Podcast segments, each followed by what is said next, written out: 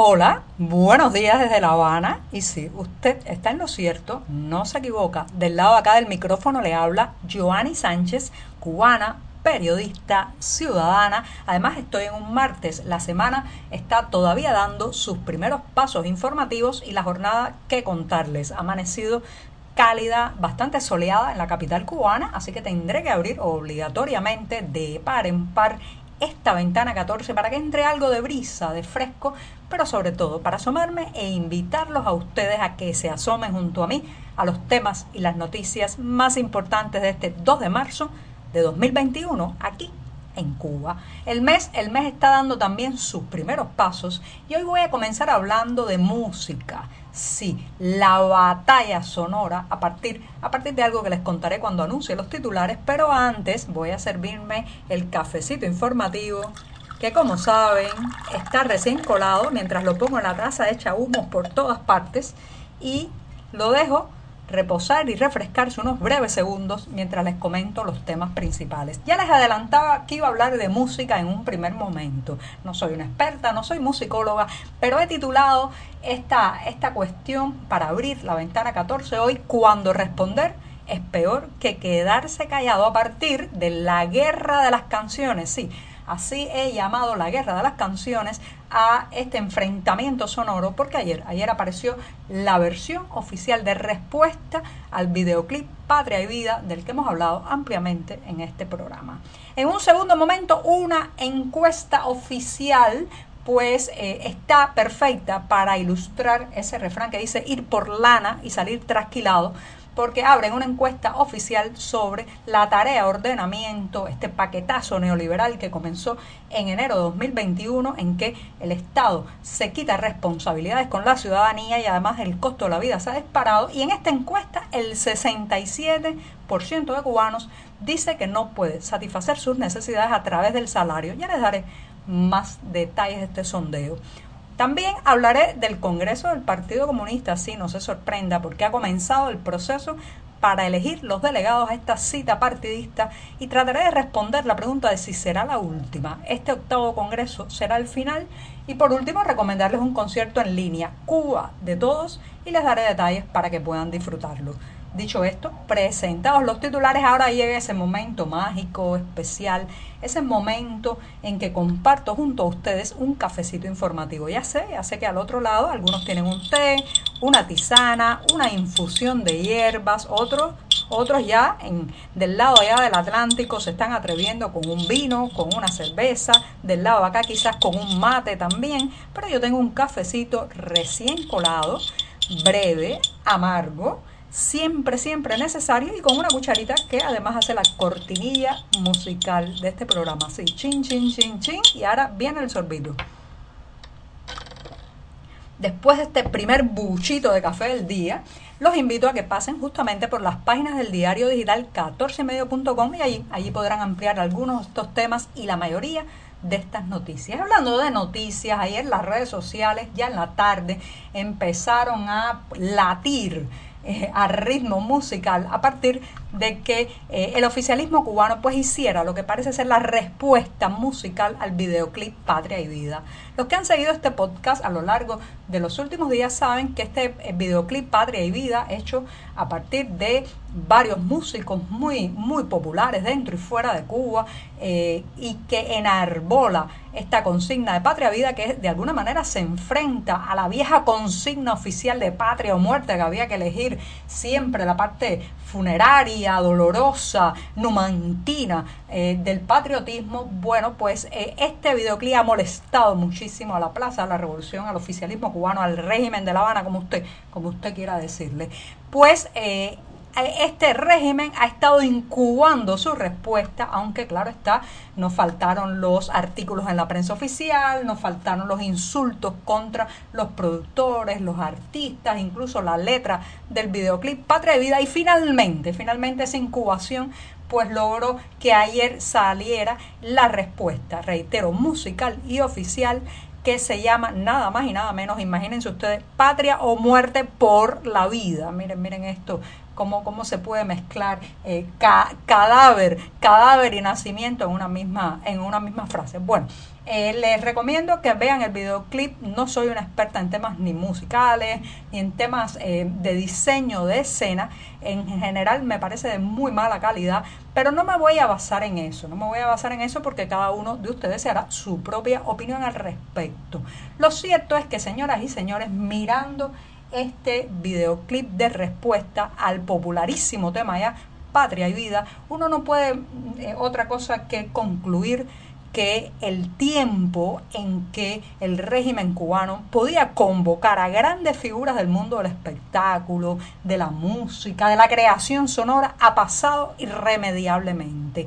Es patético lo que han hecho, es de un bajísimo nivel visual, también de un cuestionable eh, nivel sonoro. La letra parece un acto de repudio eh, con acordes, lo digo así, sin que me quede nada por dentro, como se dice en las calles cubanas. Es una letra agresiva, es una letra violenta, es una letra que intimida al que lo escucha, es una letra que no da para nada concordia, ni conciliación, ni armonía, sino beligerancia, enfrentamiento y trinchera.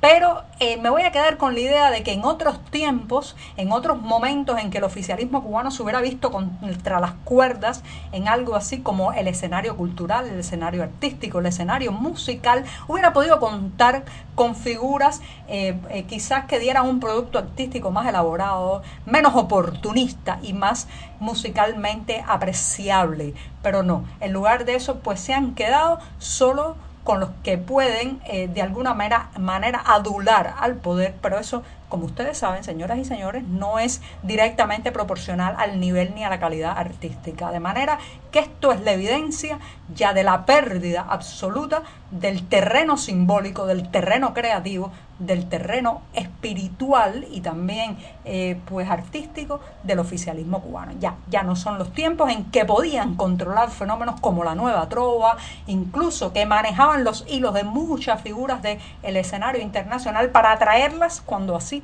las necesitaran. No, esto es patético, pero también es una señal, una señal del descalabro, del fin, del deterioro, del largo fallecimiento y la agonía de este régimen. Bueno, me voy a dar el segundo sorbito, me extendí un poco en el primer tema, pero vuelvo con mi cucharita, chin, chin, chin, chin.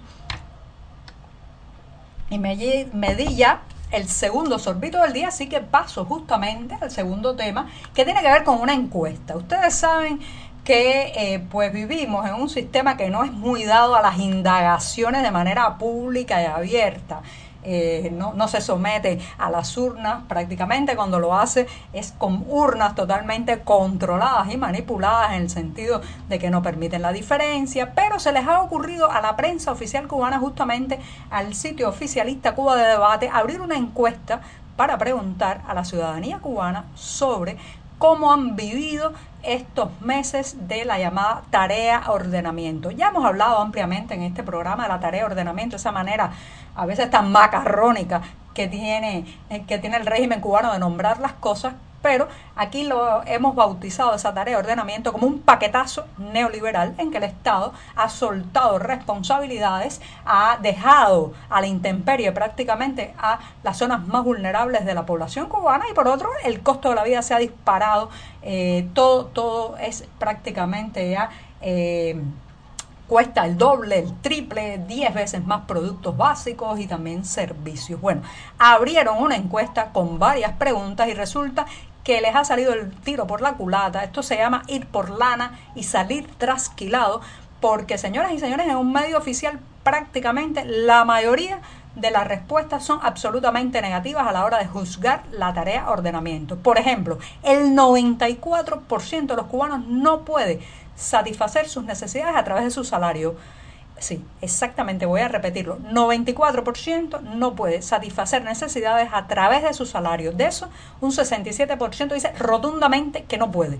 Y un 29% parcialmente. Si en un país el sueldo, lo que usted recibe tras eh, pues esforzarse, laborar, trabajar con el esfuerzo y el sudor de su frente, no le alcanza para tener una vida decente, entonces, ¿qué tiene que hacer la gente para sobrevivir? Delinquir mentir, buscarse un pariente o un familiar en el extranjero que lo ayude, porque sencillamente eh, no se puede sostener con su salario que viene del trabajo decente. También el 78% de los cubanos juzga desmedido el aumento de los precios y no solo eso, un 92 cree que la calidad no ha mejorado a pesar de la subida de los precios. Los invito a que vean un resumen de estos resultados en las páginas del diario 14 y medio, pero sobre todo, reitero, un régimen que no es muy dado a las encuestas se ha lanzado a hacer un sondeo donde queda muy mal parado. Quiere que les diga el gran ausente de las preguntas, las tiendas, las impopulares tiendas en moneda libremente convertible o en dólares. Y en los comentarios de la encuesta, sin embargo, protagoniza la mayoría de las críticas populares. Me voy rápidamente con el tercer tema, muy rápido porque esto todavía está en ciernes, señoras y señores.